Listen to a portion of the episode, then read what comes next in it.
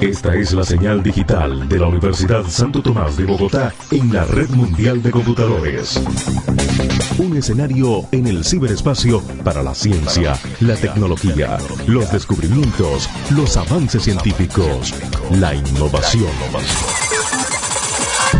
Escenario, una emisora de la red de Radio Universitaria de Colombia.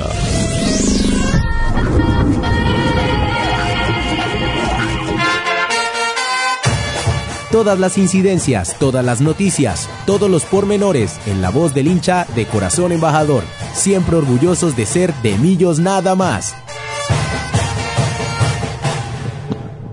Y donde las mañanas se convierten en tardes, les damos la bienvenida a todos los oyentes de Escenario Radio, muy puntuales a las 12 y un minuto, eh, conectados ya con todos los oyentes de Escenario Radio en este nuevo de Millos Nada Más, programa número 241. Hoy vamos a estar hablando de las novedades de Millonarios, de la salida de Wilker Fariñez del equipo embajador, de la posible, el posible regreso de Matías de los Santos, todas las novedades de altas y bajas del equipo.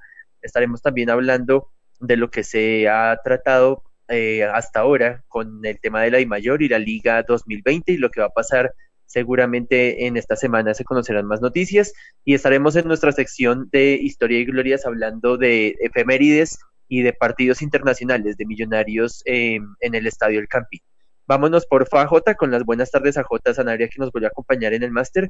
Eh, vámonos J porfa con la primera sección para presentar a la mesa de trabajo. por los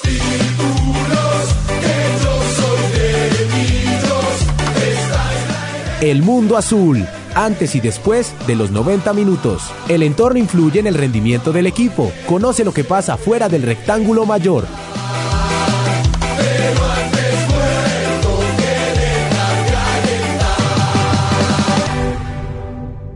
Desde Bogotá y una tarde más o menos soleada, más o menos va cogiendo un poquito de calor, un poquito oscura. Eh, me acompañan J. Sanabria nuevamente, le agradecemos su, todo su apoyo en el máster de escenario radio y Paola Clavijo. Pau, bienvenida a este nuevo de Millos Nada más, ¿cómo vamos? Buenas tardes, Carlitos, a Juanse, a John, que hacen posible este programa. Y otra vez acá en el máster acompañándonos, en De Millos Nada más. Eh, seguimos acá acatando todas las reglas y todo lo posible para poder volver a salir al estadio, volver a encontrarnos con todos ustedes en escenario, volver a verlos en, el estadio y, en la Universidad Santo Tomás. Eh, creo que J está conectado, creo que hoy sí contamos con micrófono para escucharlo, al menos saludarnos. J, bienvenido a Millos nada más nuevamente, ¿cómo va todo? Ya nos va a saludar, ya se está conectando. Démosle un tricito de tiempo que hace rato no escuchamos a J. Sí, señor, ¿cómo va todo, J? Más o menos, no tanto, no tanto. Ya estaremos de vuelta con J para que al menos nos salude un momentico. Y ya está conectado desde Estados Unidos, desde Indiana, en nuestro director Juan Sebastián Pacheco. Juanse, bienvenido a Millos Nada más al programa número 241. ¿Cómo vamos? Carlitos, ¿qué más? Para usted un saludo y un abrazo en la distancia para Pau, para nuestro máster también. Muchas gracias por hacer este de Millos Nada más eh, posible y sí, saludos desde el caluroso Indiana. Eh, estamos como a 27 grados ya y sigue calentando por acá. Así que en pantaloneta, en camiseta, en chanclas y bueno, así está la cosa por acá, por este lado. Eh, pero sí, mucha información sobre Millonarios que ha salido en estas últimas semanas. entrevistas, salida de jugadores, llegada de jugadores y demás. Y, y bueno, ahí hay mucha tela por cortar para este programa. Arranquemos de una vez con la noticia del día, Pau, la salida de Wilker Fariñez, ya, ya estaba, ya era un hecho que se iba a Wilker, ya era un hecho también que se iba para el Lens de Francia, que, es, como todos sabemos, es un equipo que también pertenece a Amber Capital, eh, y creo, Pau, que esa es la razón por la cual se va Wilker eh, por tan poco dinero, está tasado en mucho más dinero en Transfer, en transfer Market, y creo que por el hecho de ser el, el equipo que lo recibe, ser de mm, ser también de Amber Capital implica que el, préstamo o la opción de compra, perdón, se dé por tan poquito. Eh, Julián Capera es el que brinda la información eh, y es y la, opción de compra es cercana a los 1.8 millones de euros, eh, lo cual es muy poco para el nivel de Wilker y siendo tal vez el mejor portero sudamericano hoy por hoy. Pues Carlitos estaba leyendo ahí por redes sociales que Eh, de hecho, el año pasado estaban diciendo que eh, se podría vender por 3 millones de euros y que y pues estamos un poco indignados porque sabemos el valor que tiene eh, Wilker Fariñas para nosotros como equipo, pero pues lo que tú mencionas es cierto, se va para una parte de accionista de Amber Capital, entonces pues yo creo que, como dicen en la página oficial de Millonarios, le deseamos la mejor, los mejores éxitos en esta nueva etapa. Creo que es un buen salto para Wilker, eh, la manera de empezar a, desenvolverse en el fútbol europeo. Esperamos que eso le traiga unas buenas puertas para otros equipos porque sabemos y reconocemos todo lo, importante que fue eh, en Millonarios, sobre todo en, en la primera era de Pinto. Eh, deseamos que le vaya muy bien, esperábamos que fuera, digamos, eh, a otro equipo que le reconocieran su labor, su buen eh, su buena posición, como lo vimos no solo acá en Millonarios, sino también con la selección de Venezuela, pero pues es un momento clave para el jugador, creo que él ya venía buscando esa salida de Millonarios, buscando irse para Europa, y, yo creo que es un buen comienzo. Esperemos que le vaya muy bien en la Liga de Francia, que todo le salga bien a Lens. Y, pues con los mejores deseos nos va a hacer mucha, mucha falta. Y creo que nos deja un gran vacío acá con, esa posición. Eh, esperamos que Juanito Moreno y pues el nuevo arquero de Millonarios, Cristian Vargas, eh, hagan su mejor acto y su mejor participación con el equipo. Es cierto, eh, a, propósito del tema Cristian Vargas, habíamos terminado nuestro, nuestro programa hace dos semanas confirmando al aire que, que Cristian Vargas era el nuevo jugador de Millonarios.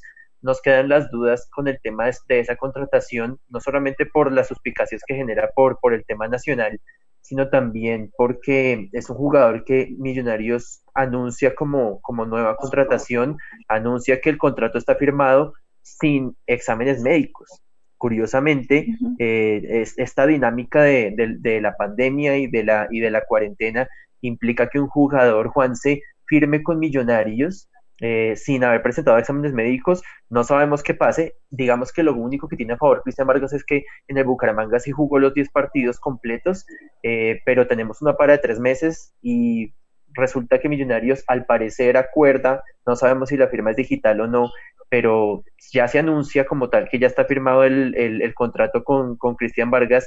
Eh, por eso digo yo, más allá de, de, los sentimientos de los hinchas por, por su pasado con Nacional, es el tema de que no sabemos cómo está físicamente y firma contratos sin presentar exámenes médicos. Eh, y con el tema eh, también de Wilker, Juanse, para, para, para, para que usted nos regale su opinión, Creo que lo único rescatable es el tema de, que Millonarios conservará un porcentaje de su pase en una posible, eh, en, un, en, un, negocio futuro posible y de esa manera le entraría algo a Millonarios. Eh, pero es como, son como las consecuencias de, del, del grupo inversor al que Millonarios pertenece.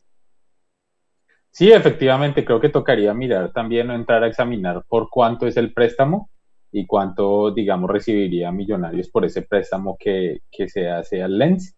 Eh, pero también, de nuevo, 1.8 millones de euros, pues es una tasa, o millones de dólares, no sé cuál, es una tasa baja eh, comparada, digamos, que se supone que había una oferta de nuevo más alta el año pasado en algún momento y demás.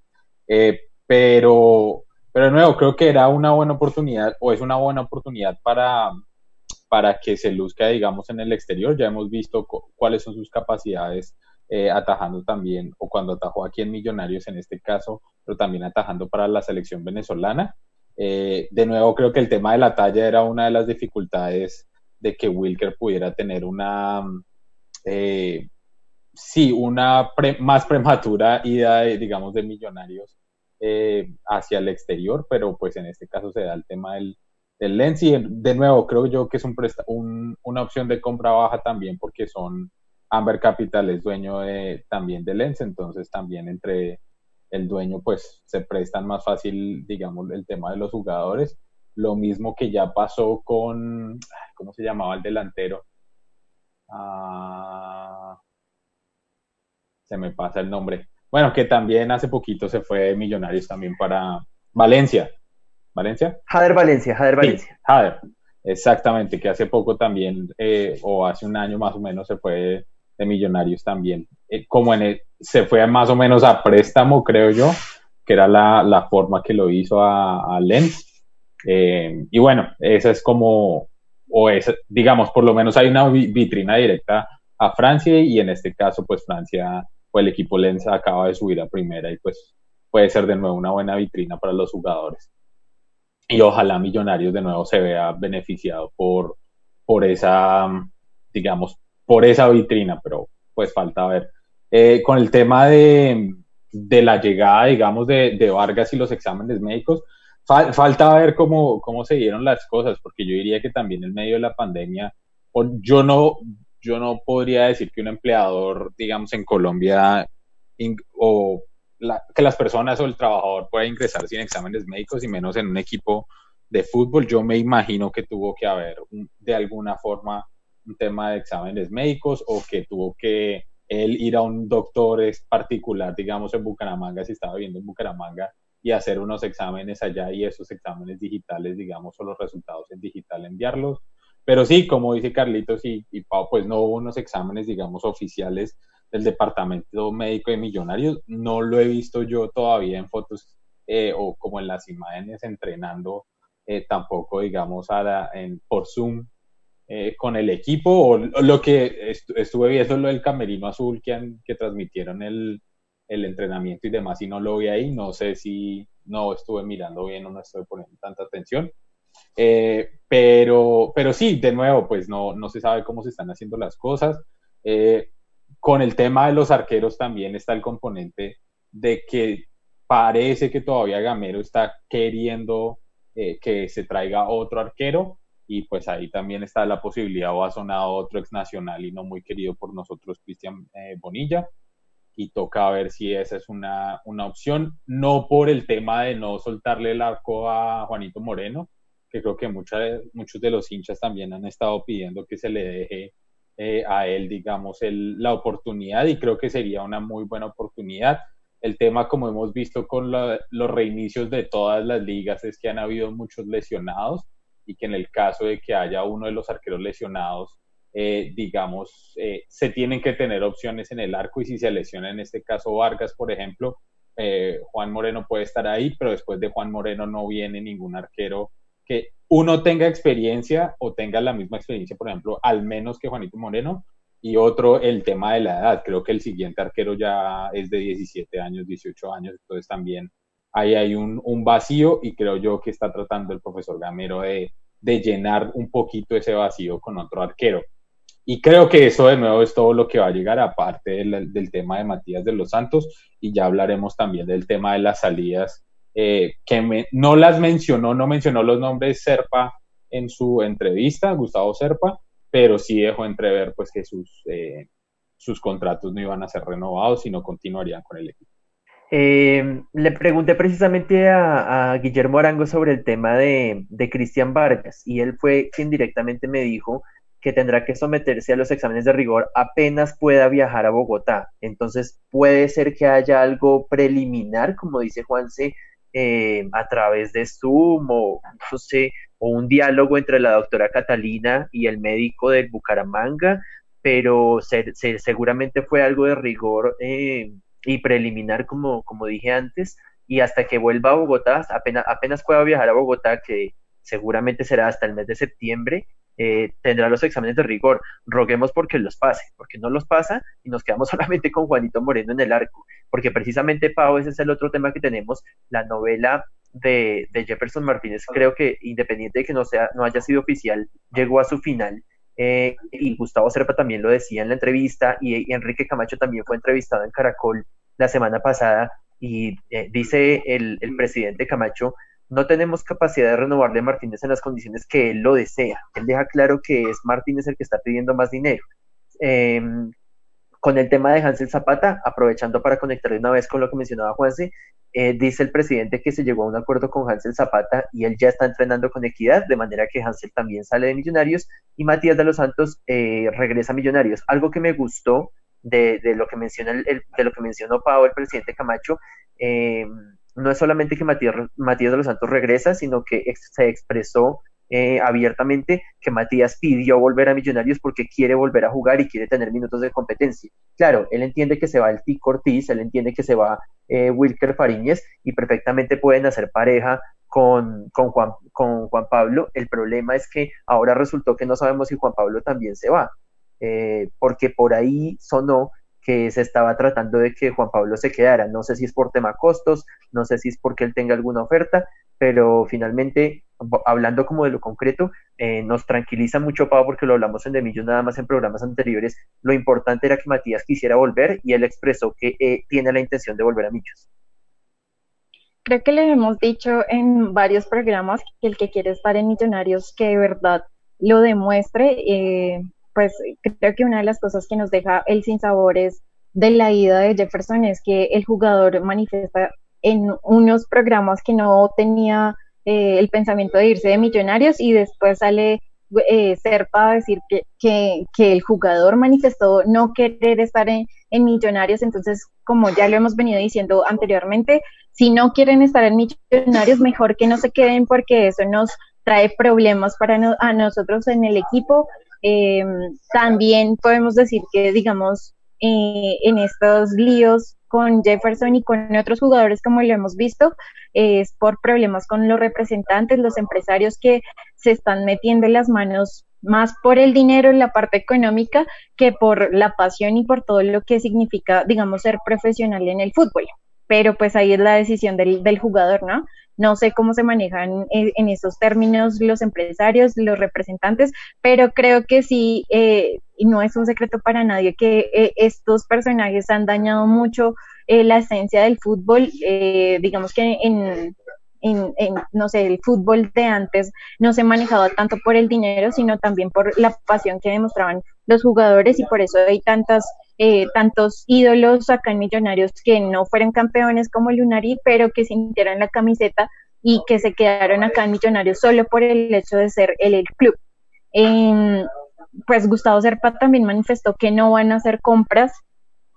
Ya se sabe que no, digamos, no vamos a adquirir a otro jugador, eh, no va a llegar otro, aparte de Matías, de Vargas, y vamos a jugar con las, pues con la cantera, eh, cosa que pues no sé, a mí, a mí me gusta, me agrada porque es darle la oportunidad a alguien que está creciendo en Millonarios, que sabe, digamos, la historia del equipo y que se le puede dar una oportunidad a grandes jugadores que anteriormente no podíamos por posiciones como la de Tico como la de, digamos, de Juan Pablo Vargas. Espero que no se vaya porque es un muy, muy buen jugador y que podamos tenerlo participando con Matías de los Santos.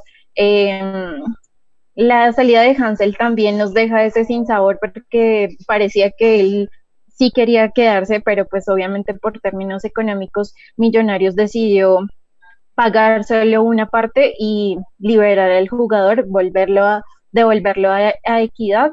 Eh, esperemos que todos los jugadores, pues, que están ahorita eh, para Millonarios sepan realmente cuánto significa no solo para la institución, para los hinchas, sino también para el fútbol colombiano, pues eh, el embajador.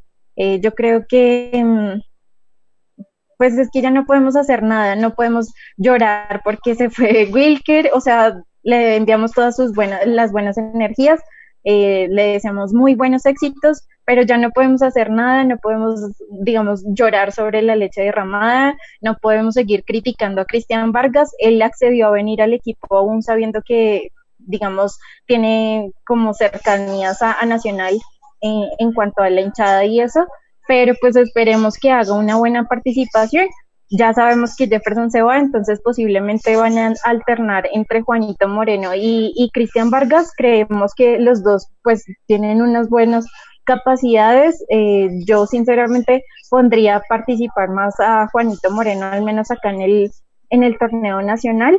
Eh, y a Cristian pues esperando que tenga un muy buen nivel, que no sé, que nos deje la boca callada como otros jugadores.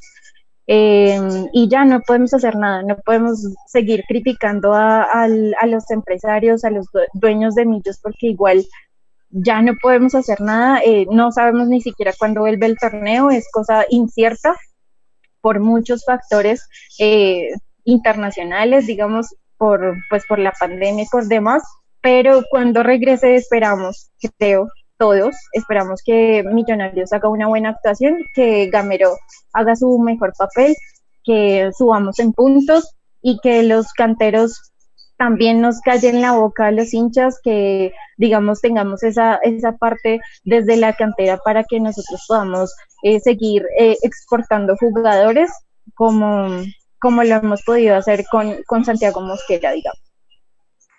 Las palabras concretas de, de Enrique Camacho fueron, eh, abro comillas, nuestra intención es continuar con Juan Pablo Vargas. Esa es como, el, como la piedrita que dejó ahí volando. Esperemos que no, no, quiero asustarme y esperemos que eh, no peligre su continuidad Millonarios. Habría que preguntarle a nuestros oyentes y nosotros mirar también cuándo fue la última vez que Millonarios eh, tuvo una saga totalmente eh, extranjera, con los que nuestros dos defensas centrales sean extranjeros, porque de esa manera es que se van a ubicar. Eh, Matías, digamos que recordemos que tenía esa facilidad con Cadavid de cambiar de perfil cuando era necesario, de manera que seguramente ellos dos van a ser los, los, los centrales titulares, obviamente contando con, con contando también con Andresito Ginás.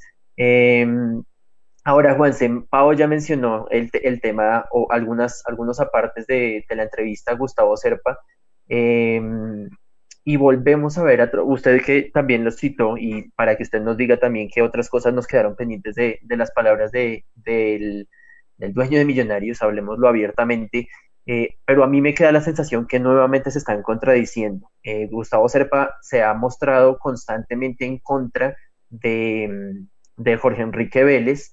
Eh, mientras que en la lista de 14 presidentes que están pidiendo la salida de Jorge Enrique Vélez no está Enrique Camacho ahí. Em, ahora, con el tema de las contrataciones, dice, decía eh, Enrique Camacho que estaban definiendo si traían un tercer arquero o no, que por ahora, por ahora estábamos con Cristian y con, y con Juanito Moreno, y que se evaluaba traer un jugador más para reforzar el equipo. Pero después, Gustavo Serpa dice, nos, la jugamos con la cantera. Entonces seguimos viendo división, no solamente ante la postura frente a la de mayor Juanse, sino también eh, diferencias eh, con la postura frente a cómo manejar el equipo. Creo hay varias cositas que mencionó eh, Gustavo Serpa en la entrevista que, que son interesantes de ver. Una es el tema de cómo está económicamente Millonarios, que Millonarios económicamente no está bien y está, digamos, eh, explorando también la posibilidad de una de capitalización, de que entre dinero y que obviamente entre dinero de Amber. Eh, ahora el tema es que toca ver cuánto dinero Amber está dispuesto a, a, inyectar, digamos, al equipo para solventar eh, los problemas económicos. Dijo eh, Gustavo Serpa que por lo menos tienen para pagar un mes más normal todas las cosas, pero y que han hecho ajustes y reducciones de salarios hasta creo que 40%, si no estoy mal, no, mentiras, como 15% nomás eh, de salarios y cosas así, pero de nuevo que eso no está siendo suficiente y, digamos que sí hay una crisis y, lo dice él abiertamente, no solo en Millonarios, sino todos los equipos, de hecho, dice que están en quiebra, ni siquiera que están mal económicamente, sino que, que directamente están quebrados en, en este momento. Eh, creo que otro tema interesante que nombró era el tema del reinicio de la liga, porque habla también o habló también de que él ve la posibilidad remota o dejó como entrever que todavía no es claro que haya un reinicio en agosto e incluso septiembre y que pues eso van a haber va a haber otro tipo de conversaciones y que si se termina se termina solo un torneo o se hace solo un torneo pero de nuevo todavía dejó entrever que hay todavía dudas sobre si se va de hecho reiniciar. Como uno de los ejemplos, se reinició el fútbol en Costa Rica, por ejemplo, eh, hablando del tema Costa Rica, se reinició el fútbol en Costa Rica y ya lo tuvieron que volver a clausurar por tema del coronavirus. Entonces, digamos que hay ligas que se están viendo obligadas, si abren prematuramente y si no hay un acuerdo con gobierno y con otras cosas, pues digamos que no va a ser posible todavía eh, tener fútbol y más, eh, digamos, en Colombia que los casos están aumentando y demás cosas y de nuevo no hay un protocolo claro, hay muchas, eh, muchas preguntas y muchas incógnitas alrededor del protocolo de, que Mayor envió al gobierno y que pues el gobierno tiene que también tomar sus medidas y, digamos, dar su veredicto sobre el protocolo. Otro tema interesante que habló, bueno, dice, no dijo los nombres como yo dije al principio, pero dice no se van a renovar los contratos que se vencen a final de mes. Eso quiere decir Barreto, Balanta, Moreno y... Se me escapa uno más bueno, los que se les vence el contrato en este caso no se va a renovar. Creo yo pues que eso es una buena noticia también para ya irnos o ir limpiando un poquito el equipo de, jugadores que no han estado rindiendo. Em, no, Juanse, pero perdóneme, lo interrumpo un segundito, no solamente para, para, limpiar jugadores que no le dieron la talla a la camiseta, sino también para aterrizar un, aterrizar un poquito y saber de dónde tenemos que echar mano de la cantera. Sí, exactamente. Creo yo que una de las preocupaciones o una de las cosas que yo había escuchado, por ejemplo, el profesor Gamero, era el tema de tener otro lateral zurdo, porque nosotros en este caso solo tenemos a Juan Pablo Vargas eh, de lateral zurdo, porque los otros, incluso los jóvenes, son laterales por la derecha. Eh, y Matías de los Santos es lateral por derecha. Entonces, digamos que tocaría entrar a mirar eh, urgentemente, o está esperando el profe Gamero también que se pueda mirar el tema de un central por la izquierda, porque a él le gustan, digamos, los jugadores que jueguen con el perfil que es y no con perfil cambiado. Entonces, ese es otro de los, de los temas que se miró de contratos. Eh, con todo lo que pasó con el Tico Ortiz, también el tema, pues, que se le hizo una oferta también al, a la Juelense y que al Herediano, Herediano, y ellos dijeron, pues no, y, y, bueno, ahí ya se tuvo que ir el, el jugador. Lo mismo lo que pasó con Jefferson Martínez, que creo que ya se va dando más claridad. Creo que hubo errores de los dos lados. Eh, Millonarios no trabajó bien el tema, pero tampoco Jefferson Martínez trabajó bien el tema. Y, bueno, eso es lo que pasa cuando eso pasa y bueno, quién sabe qué pasará y cuál será el futuro. Y también el tema legal, si se entra en un tema legal con Envigado por el tema de la compra de los derechos del jugador. Eh, Carlitos, ¿iba a decir algo? No, le iba a decir que Millonarios con respecto a lo de Envigado simplemente se lava un poco las manos y dice, nosotros estamos, estábamos dispuestos a, aceptar el acuerdo con Envigado, pero si el jugador no acepta nuestras condiciones salariales, nosotros no podemos hacer nada. Y desde ahí le dan toda la responsabilidad a Jefferson y por eso les decía yo al final de ese programa, eh, ese final polémico un poco que tuvimos, que yo me quedaba con esa sensación de tristeza de, hombre, él, él tiene que entender que cuando el, el equipo le dice sí, le podemos pagar un poco más o le podemos aceptar su, su solicitud, era cuando no estábamos en medio de una cuarentena. Y, y, si analizamos los datos de, de, ingresos millonarios cada mes, está desfalcado en dos mil millones de pesos. Entonces, ¿de dónde quiere ir que se le suba el sueldo? Unas condiciones se aceptaron cuando no, había, cuando no estábamos en, en, en cuarentena, otras condiciones distintas se dan y por eso listo, no, no, no, no, no fue capaz de entender esta situación, pues ojalá uno le desea lo mejor al jugador, porque uno le leía a, a Pau precisamente en sus redes sociales hace poco, uno no le debe desear el mal a nadie precisamente para que las personas no vuelvan a, a, molestar después, eh, pero desafortunadamente Jefferson se puede quedar sin equipo, eh, desafortunadamente el T. Corti se puede quedar sin equipo o se puede quedar estancado en Costa Rica o en un equipo donde él no quiere estar y todo pasa a veces por, digamos, lo del Tico tal vez es distinto, pero en el caso de Jefferson pasa por ambición.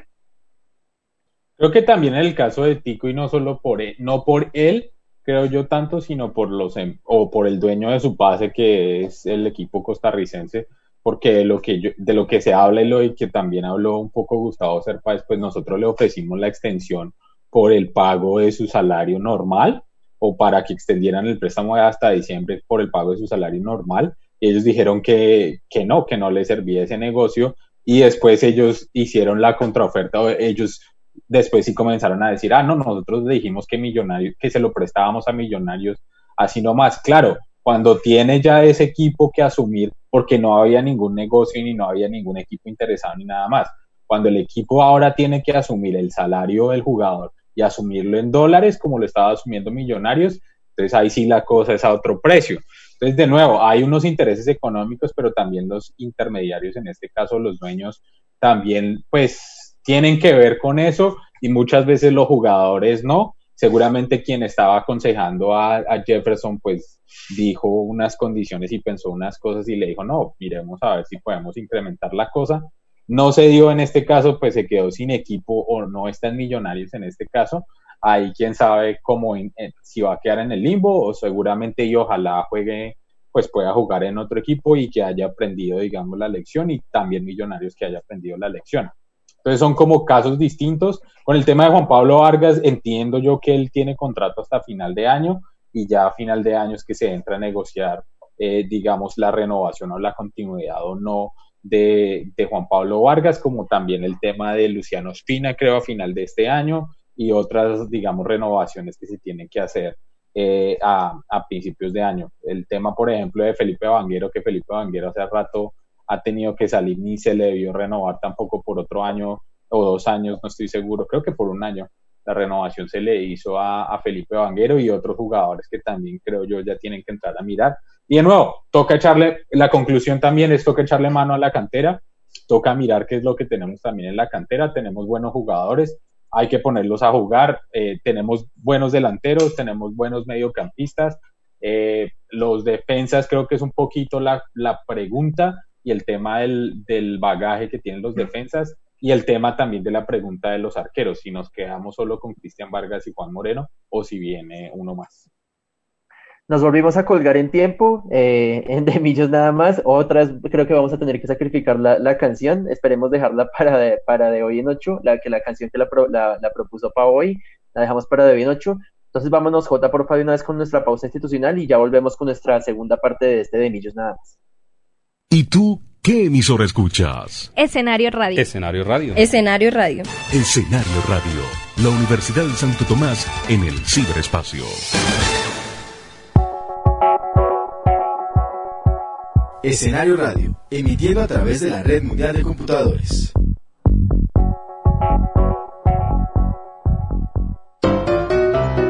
Solo bastan dos metros y 15 minutos para contagiar a tus padres.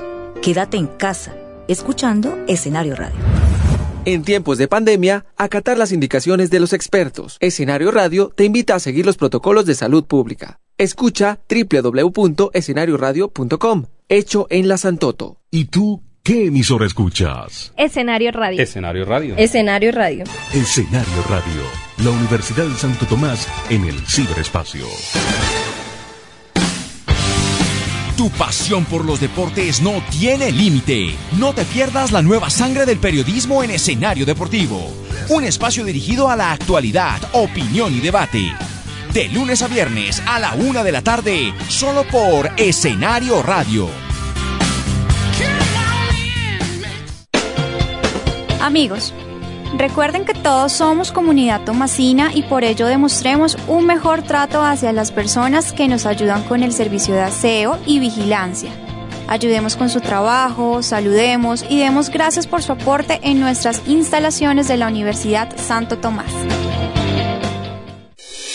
La enfermedad del alcoholismo requiere aceptación y acompañamiento. Aceptarlo nos ha liberado de la dependencia. La enfermedad del alcoholismo requiere aceptación y acompañamiento. Escenario Radio, emitiendo desde la Universidad Santo Tomás de Bogotá.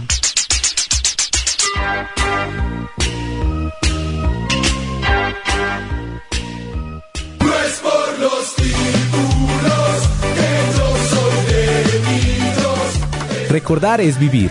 Por eso, en Historia y Glorias, haremos memoria sobre la institución, aquellos jugadores que han dejado huella y las épocas memorables que siguen impresas en la mente de la hinchada.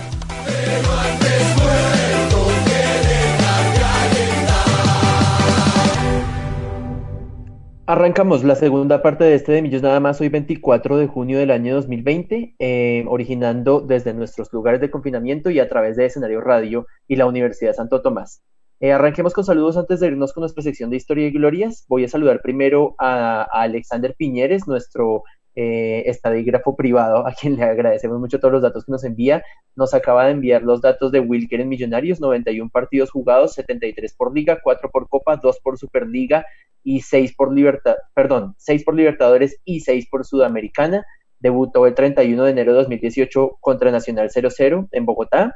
85 eh, goles recibidos, 7 penales atajados, y eh, con un título que fue la Superliga 2018 eh, y se va también con un penal atajado en, La Paz para darnos esa clasificación y seguir, seguir vivos por ahora en, en, Sudamericana. Y saludo también a Catalina, arroba capitana, que nos dice desde ya muy puntual escuchando de Millos nada más, un abrazo para ella y también para, no, creo que Pau tiene los saludos de Facebook y debe estar por ahí. Eh, eh, por ahí debe estar Andrés Paul, pero nos también le quiero enviar un saludo para él. Eh, recuerden que lo entrevistamos hace poco y a la barra Sangre Azul eh, y hace, unas, hace una semana, una semana larguita, hicieron, extendieron su, su, labor social y se fueron para La Vega, Cundinamarca, y entregaron a, nuestros campesinos también apoyo con mercados y con ayudas. Entonces, para, para Andrés Paul y para la Barra Sangre Azul, un saludo grande y muchísimas gracias también por, por toda esta labor.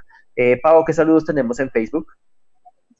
Bueno, Carlitos, hoy nos estamos transmitiendo desde Facebook Live. Eh, no se han pronunciado los oyentes desde Facebook, pero les recordamos que también pueden seguir a Escenario Gusta eh, en la página de Facebook, en la página de Instagram y estar pendientes de nuestras transmisiones eh, de que está toda la información de, de muchos nada más. Y también teníamos ahí un, asunto con la cuenta de escenario USTA en, en Twitter, pero ya, está, ya volvimos a Twitter con escenario USTA, también para que estén pendientes de la emisora de la Universidad Santo Tomás. Eh, Juan, ¿se saludos en especial? Como siempre, un saludo para mi querida Lizy Díaz. Hoy sí está acompañándome acá. Quedo muy contenta con el saludo de Nico y Conings en nuestro programa pasado, bien sonriente. Ah, quedó Lizy satisfecha de que yo hice la, le, le, pregunté a Nicolás Vicones y le pedí el saludito también. Entonces, un saludo para ella, está acá, está escuchando el programa.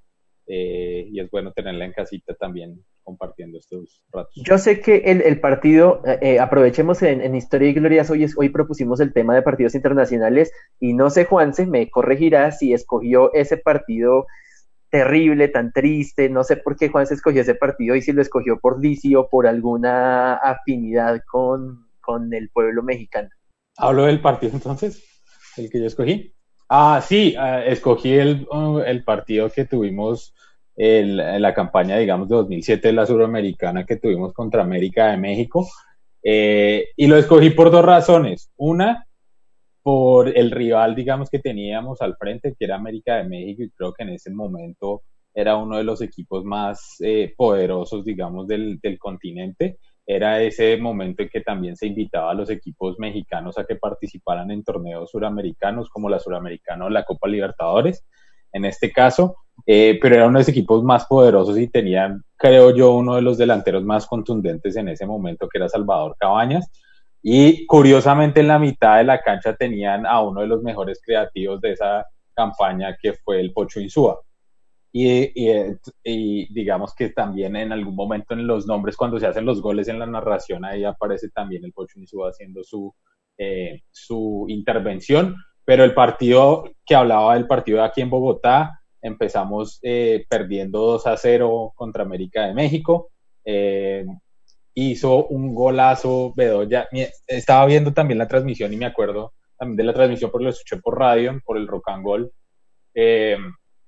El tema del silencio que había en el estadio con los dos primeros goles de, América de México. También buenos goles, eh, digamos, de, creo que uno fue de Cabañas, pero no recuerdo de quién. Cabañas hizo el segundo y el tercero, no recuerdo de quién fue el primero. Eh, pero, pero sí, buenos goles también. Empezamos perdiendo 2-0. El ánimo estaba bajando. Cuando Bedoya hace el tiro, el gol de tiro libre, un golazo de tiro libre digamos que la gente vuelve a ilusionarse también con que se puede hacer un buen trabajo y de nuevo, teniendo en cuenta que ese era el rival, creo yo, más fuerte en esa Copa Suramericana. Eh, y de nuevo después el, el, siguiente gol también, un golazo, eh, creo yo, si no estoy mal de... ¿Fue siciliano o extra? Bueno, no recuerdo bien de quién fue el segundo gol, pero que no, no rechaza bien América, los defensas de América y que ahí se la pica al arquero y digamos ahí hace el gol, estaba tapando Blandón ese partido, estaba tapándolo. Eh, entonces también me estaba acordando de, sí, de nuevo de eso y después ya casi al final del segundo, eh, con el 2-2, empatamos 2-2 y ya de nuevo la ilusión y el empuje, la gente completamente metida en el partido. Recuerdo yo que yo estaba en mi barrio y mi barrio queda muy cerca del campín. Entonces yo estaba escuchando radio, estaba jugando con mis amigos fútbol afuera, estaba escuchando eh, también la radio con mis audífonos y estaba escuchando todo lo que estaba pasando en el Campín a la distancia, porque mi barrio es ahí al lado de la Universidad Nacional, donde yo vivo en Bogotá, es ahí al lado de la Universidad Nacional. Entonces escucha todo. Entonces también como preocupado y de nuevo se sentía el ánimo y se escuchaba, digamos, a lo lejos todo el ánimo de la gente y de nuevo llega el, el, clavo final en el ataúd que fue ese gol de Salvador Cabañas de nuevo, eh, si no estoy mal de cabeza, eh, y ese nos, digamos, ya nos deja con, con, con, las chances, digamos, muy bajas para poder pasar a la siguiente fase. Eh, pero sí, ese fue mi recuerdo y sí, puede ser que también ahí tuviera el tema mexicano y decir que pues Liz de allá, pero Liz es hincha de Millonarios y es hincha de Chivas, no de América de México, así que por ese lado tampoco salía la cosa. Em, sí, sí, y además no solamente contar con, con el Pocho Insúa y con Cabañas, que en ese momento, a pesar de que se le veía gordito, era un goleador tremendo, eh, sino también la ayuda de los árbitros. A pesar de tener el marcador adverso, Millonarios se fue con toda la intención de, de empatarlo. Y ahí está Lisi saludándonos. Hola, Lisi. Y, y no solamente eso, sino que nos fuimos para, para jugar la vuelta a, México y el árbitro también nos pegó una robada tremenda. Eh, le vamos a pedir el favor a, a, John Jairo Sanabria, que está muy pendiente, que Juanse no se acuerda de, de quién fue ese segundo gol de, de, Millonarios, pero lo tenemos acá listo y lo recordamos hoy de Millón nada más ese segundo gol contra el América de México. Estrada que toca para Siciliano, Siciliano que le quiere devolver por izquierda para Estrada. Titubean todos, están empate, gol. ¡Gol!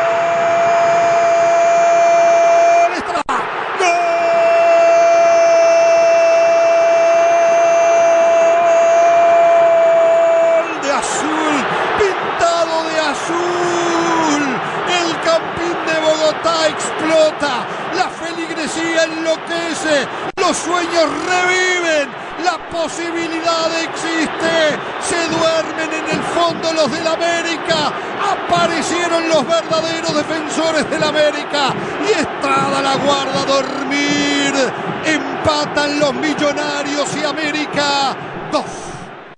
Justamente hablábamos con, con, Wilson Valderrama en el programa anterior de, de, los, de los y me acuerdo mucho de esa celebración de, de Jonathan Estrada eh, después de ese empate.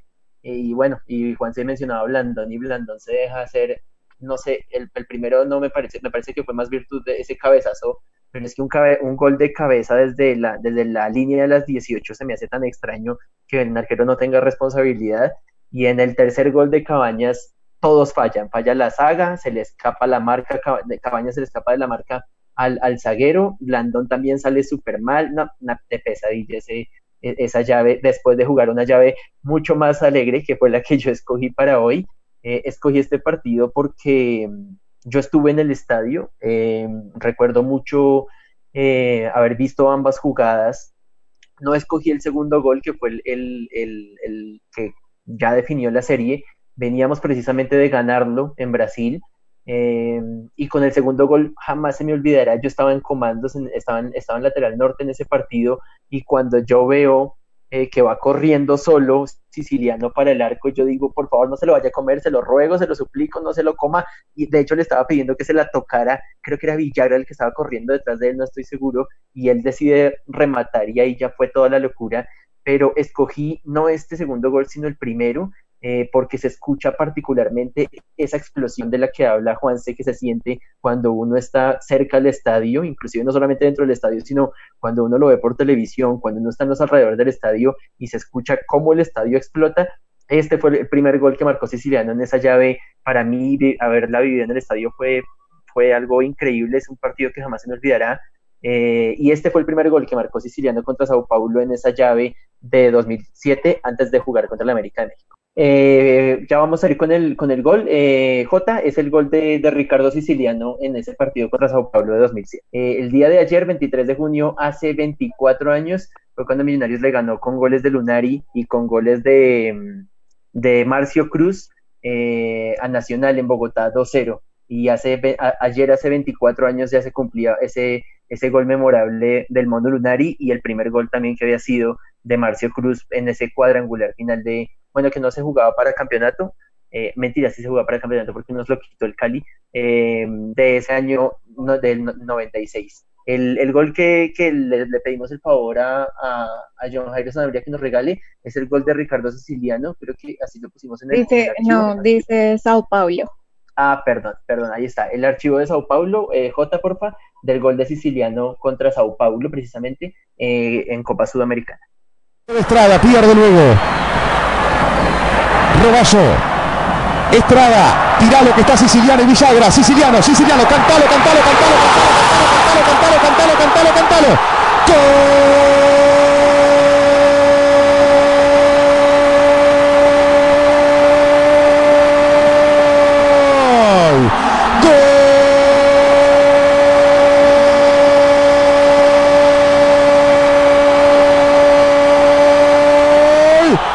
Millonarios, sí señor, del equipo de Colombia. Millonarios le gana a San Pablo por 1 a 0, gol de Siciliano y empieza a saborear la semi de la Copa. Qué golazo, qué golazo. Estrada ya enfocó en Siciliano y qué bien le empalmó. Le pegó con los cordones, de estatua a Rogerio Ceni. Richarlison le mira. No sé, Pau, si recuerdas haber visto ese partido en tu casa, cómo viviste ese 2-0, porque yo me acuerdo que el partido contra, contra Sao Paulo, pero de, visitante, y, ver ese, esa corrida de, de Morumbi Zapata, y yo diciéndole, te perdono todos los errores que has cometido en Millonarios, pero por favor no te comas ese, ese, ese ataque en ese 1-0 que logramos histórico contra Sao Paulo, eh, y luego vivirlo en el Campín, eh, veníamos como con toda la carga emotiva. ¿Cómo viviste tú ese partido, ese 2-0 eh, lapidario para Sao Paulo y que clasificaría ellos a semifinal? Pues normalmente siempre veo los partidos con mi mami, así es como la tradición acá en la casa, entonces siempre me acuerdo de tener, mmm, digamos, de verlo juntas en la habitación de ella y cuando estamos muy nerviosas eh, nos separamos de habitación, yo me fui a mi pieza a ver, a terminar de ver el partido porque ella dijo como, no, no quiero ver más este partido o lo que queda hasta que me digan que ya, ya pasamos, ya clasificamos o que eh, digamos, eran unas buenas noticias para Millos. Eh, me acuerdo que cuando fue el segundo gol, ella salió corriendo para mi cuarto para ver el, el gol que se había perdido. Eh, y también me acuerdo del, del gol que traímos, de, que trajimos hoy de Juanse. Eh, me acuerdo mucho de ese gol de Jonathan Estrada porque para mí en ese tiempo Jonathan también eh, era un muy, muy buen jugador y, y, me acuerdo mucho que seguíamos viéndolo con mi mami acá en, en, en la casa. Eh, creo que gritamos a morir esos goles y después lastimosamente cuando el América eh, concreta el tercero, pues se nos viene el mundo encima. Pero pues normalmente es así, así es como vivimos el fútbol acá en mi casa con mi mamá. Y de una vez, Pau, vámonos con tu elección y por qué escogiste ese partido que seguramente es el que en el que muchos de nuestros oyentes están pensando en este momento al decirles partidos internacionales de millonarios en el Campín. Bueno, Carlitos, creo que para la era del 2012 eh, Millonarios tenía un muy buen equipo, no solo para el torneo nacional, sino para eh, la Copa Sudamericana. Eh, hacíamos un, unos muy, muy buenos partidos. Me acuerdo mucho que, que mi mamá me decía eh, que algunas jugadas le recordaban a ese ballet azul y por qué nosotros empezamos a llamarnos así en la, en la época pues antigua del dorado y eso. Em, en este partido traigo el partido contra Gremio, donde ganamos 3 a 1 eh, con goles de Wilberto Cosme y los dos goles de Guasón Rentería que creo que hacen explotar al Campín. Yo no estaba en el estadio, pero sí creo que a través de la tele, pues uno siente al menos cómo, cómo explota ese estadio cada vez que Millonarios hace gol eh, y más, digamos, en, en, el minuto 93, que es cuando Guasón eh, con su penalti, con su frivolidad, eh, remata y, y, anota para Millonarios y nos clasifica. Y, y por eso creo que traigo, eh, o bueno, es el recuerdo que más tengo de, de Millos en, en torneos internacionales porque mm, empezamos no jugando muy bien, creo que muy temerosos, eh, y después en el segundo tiempo sacamos toda la garra y todo lo que Millonarios significó en ese 2012 y, pues por eso fue que clasificamos por toda esa, esa batalla que hicieron los jugadores. Eh, Hernán Torres ahí creo que hizo unos muy buenos cambios, eh, sacando a Omar Vázquez y, digamos, haciendo uso de, de, de Mayer y de Juan Esteban Ortiz, o bueno, no me acuerdo si fue al revés, pero, pero creo que, tanto como los jugadores en la cancha como los que estaban en la banca demostraban por qué Millonarios tenía que salir campeón, bien sea de la Sudamericana o del campeonato nacional. Eh, creo que la palabra para resumir todo lo que dijo Pau eh, fue mística. Y el equipo tenía el resultado adverso, íbamos perdiendo eh, 1-0 contra Gremio, eh, y era la mística de ese equipo. Ese equipo tenía que salir campeón de uno o de otro. Desafortunadamente no se dio con Tigre por, por ese gol de visitante que nos, nos complica tanto la vida a veces. pero esa explosión de la que habla Pau precisamente con el gol de Watson no, no, podemos, no podemos quedarnos sin ese audio completico y lo tenemos aquí gracias a John Jairo a través de escenario radio y de Millos nada más. Wilberto levanta el centro, rechaza un hombre de gremio, le queda Tancredi y la pone en el piso. ¡Bien la ve, penal! ¡Penal! ¡Penal! ¡Penal! ¡Señores, increíble! ¡Hay penal! ¡Hay penal! ¡Hay penal! ¡Y fue contra de la Roca Martínez, señores! Roca Martínez. El milagro es inminente. El milagro es inminente. A punto de una noche épica. A punto de una noche histórica. A punto de escribir la historia. A tomar carrera Watson. A tomar carrera Watson. La pierna en la derecha. ¡Vamos, Gone! Va Watson. Sanciona el árbitro. Faltan 5 segundos. A tomar carrera Watson. Ya sancionó el juez. Toma carrera Guasón. ¡Tiro!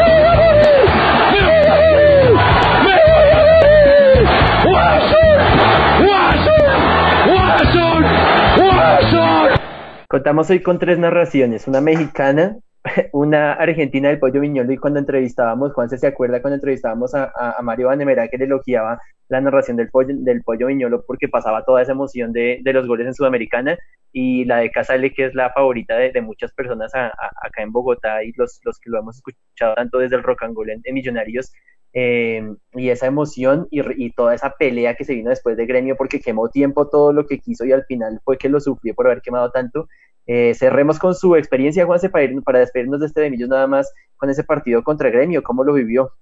Estaba viviendo en Cali como esa, toda esa campaña en 2012. Yo no voy al equipo campeón, por ejemplo, en Bogotá. Yo estaba viviendo en Cali. Entonces me tocó vivirlo a distancia, pero de nuevo, también lo mismo, sufrir hasta el final. Eh, creo yo, yo no, Watson Rentería me parecía, me parece un, o me pareció en ese momento que era un muy buen jugador y tenía muy buenas cualidades, pero a veces yo también decía, no, este man como que le había, le, había algo que faltaba. Eh, Clau Rodríguez es, está enamorada de Watson Rentería y Watson Rentería es de lo mejor que existe. Eh, saludo a propósito para ella, pero, pero sí, yo decía, no, es que Watson a veces es limitado como en cosas o eh, hace unas jugadas como que no, no le salen pero creo que en ese partido y sobre todo en ese penal demostró también eh, la cancha que él mantenía y siento que eso fue eh, eso fue fundamental para nosotros poder ganar ese partido, mostrar la cancha que tenía y los jugadores que tenían experiencia también en torneos internacionales o que tenían más experiencia, Mayer y otros, eh, pues también digamos de demostrar de demostrar eso, de querer también lucirse, digamos, en ese tipo de partidos y, sí, pues la remontada tan emocionante y que ese partido haya quedado 3 a 1 con ese penal, digamos, al último momento eh, y la celebración después de Watson, que creo que le sacaron tarjeta por irse a celebrar, eh, a, irse a celebrar a la tribuna oriental, si no estoy mal, irse a celebrar allá. Pero sí, ese fue mi, mi recuerdo y de nuevo, pues la emoción eh, ya después pues nos, nos eliminan, pero, pero sí, de que el tema de que era o era uno o era otro, y creo yo que en ese momento el profesor Hernán Torres creo que estaba más enfocado en, eh, de lo que yo recuerdo de las entrevistas y demás, estaba más enfocado en la suramericana que en la, que en la liga local, y bueno, nos eliminaron de una, pero ese año fue el, el año de terminar la racha de tantos años sin, estrella. Me acuerdo que Watson marcó el segundo y se fue a celebrar a, comandos y todos fueron y lo jalaron y dijeron, hermano, todavía no estamos clasificados, necesitamos es, el gol, deje de quemar tiempo. Y en el tercero también se va a, a, los comandos a bailar y ya todo el campín explota.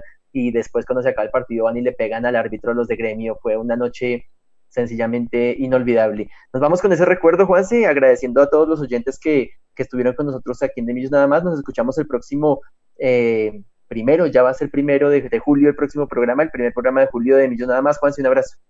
Sí, el tiempo se va volando. Saludos, Carlitos, un abrazo, un abrazo también, Pau. Eh, para nuestro máster y para todas las personas que estuvieron pendientes de este de Millos nada más y nos escuchamos en ocho días. Eh, en un próximo programa vamos a tener un invitado muy especial relacionado con estos, estos partidos de los, que, de los que hablamos hoy.